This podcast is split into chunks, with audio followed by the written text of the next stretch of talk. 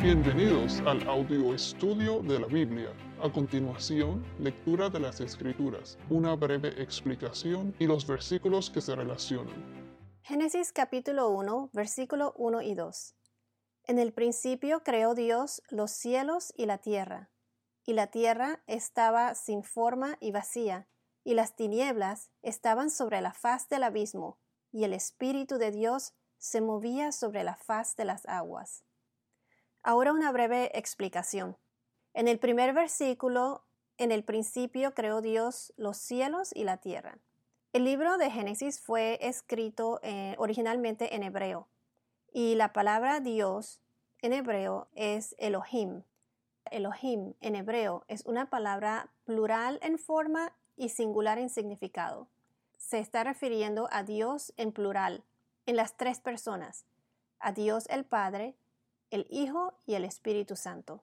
Si vamos a Génesis capítulo 1 versículo 26, también se refiere Dios en plural cuando dice, entonces dijo Dios, hagamos al hombre a nuestra imagen conforme a nuestra semejanza.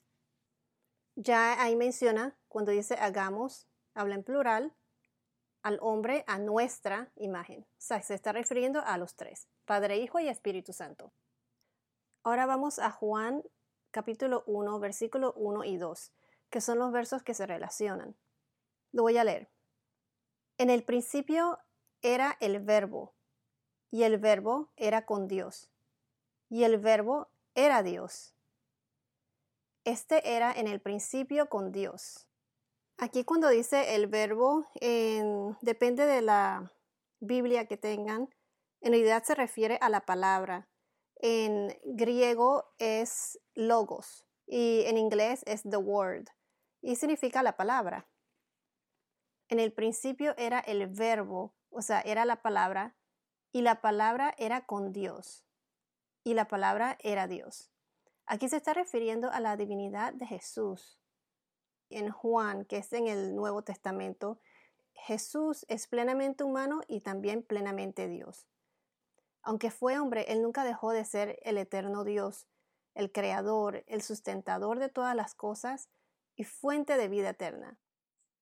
Ahora en el primer versículo, cuando dice los cielos y la tierra, en el principio creó Dios los cielos y la tierra, los cielos, si pueden ver, está en plural. Lo vamos a ver más adelante en detalle, pero para mencionarle hay tres, hay tres cielos. La Biblia se refiere a tres cielos. El primer cielo, que es donde habitan las aves. El segundo, que es donde está el sol, la luna, las estrellas, en la atmósfera. Y el tercero, que es donde mora Dios, donde habita Dios. Si vamos a 2 Corintios capítulo 12, versículo 2, les voy a dar un tiempo para que lo encuentren, por si acaso para los que están en casa y tienen la Biblia con ustedes. 2 Corintios capítulo 12 versículo 2. Dice, Conozco a un hombre en Cristo que hace 14 años, si en el cuerpo no lo sé, si fuera del cuerpo no lo sé, Dios lo sabe, fue arrebatado hasta el tercer cielo. Y conozco al tal hombre, si en el cuerpo o fuera del cuerpo no lo sé, Dios lo sabe, que fue arrebatado al paraíso donde oyó palabras inefables que no le es dado al hombre expresar. Esta es la parte en donde Pablo, uno de los apóstoles, estaba contando las visiones y revelaciones que recibió del Señor. Esto pasó cuando Pablo fue apedreado y dado por muerto. Él explicó que no sabía si, si había sido llevado en el cuerpo o en el espíritu, pero que había estado en el paraíso. Cuando él dice aquí hasta el tercer cielo, es una referencia a la parte más alta de los cielos, más allá de la atmósfera y de las estrellas, hasta el tercer cielo, que es donde vive Dios, eh, donde habita Dios. Pablo menciona este incidente para demostrar que él había sido tocado por Dios de una manera muy especial, o sea, diferente. Ahora, si vamos a Salmos 89, versículo 11, en Salmo 89, versículo 11 nos dice, Tuyos son los cielos, tuya también la tierra, El mundo y su plenitud, tú lo fundaste. Se refiere a cielos en plural ahí. Tuyos son los cielos. En Salmos 33, versículo 6, nos dice, por la palabra del Señor fueron hechos los cielos, y todo el ejército de ellos por el aliento de su boca. Veamos a Salmos 102, 25.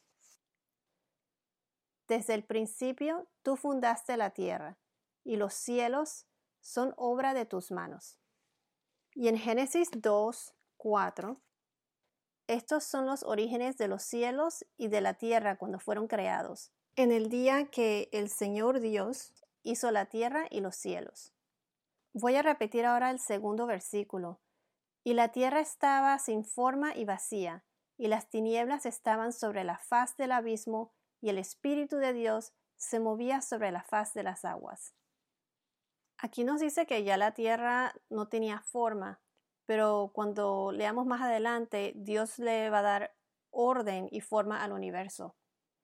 Así como con la masilla que cuando jugábamos cuando éramos niños, que cuando uno la obtiene no tiene ninguna forma y entonces uno la va cogiendo y le va dando la forma, las, figuras y todo eso. Bueno, así estaba el mundo sin forma.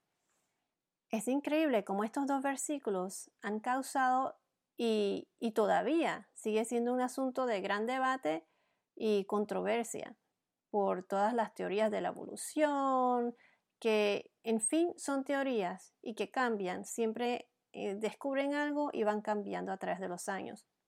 En mi opinión, yo pienso que no debemos enfocarnos en estas teorías de evolución, sino que el mensaje más importante de este versículo no es el proceso de la creación, sino el origen de la creación.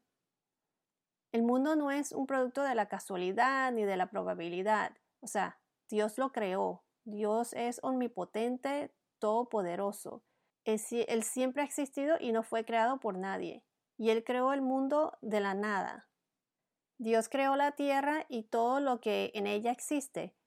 Hizo a la humanidad a su imagen y semejanza, y aunque no podamos comprender la complejidad de cómo lo hizo, una cosa sí es clara, que es que Dios creó la vida. Y este hecho nos demuestra no solo su autoridad sobre la humanidad, sino que su gran amor por nosotros. Dios no necesitaba crear el universo, Él decidió crearlo.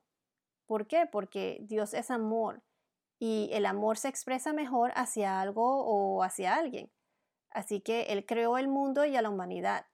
Recuerda siempre que Dios creó el universo porque Él nos ama y quiere tener una relación con nosotros. Bueno, volviendo al versículo 2, donde dice, el Espíritu de Dios se movía sobre la faz de las aguas. Aquí quiero enfatizar que también mencionan el Espíritu de Dios, el Espíritu Santo. Si vamos al Salmo 104, versículo 30, Salmo 104, versículo 30 dice, Envías tu espíritu, son creados y renuevas la faz de la tierra.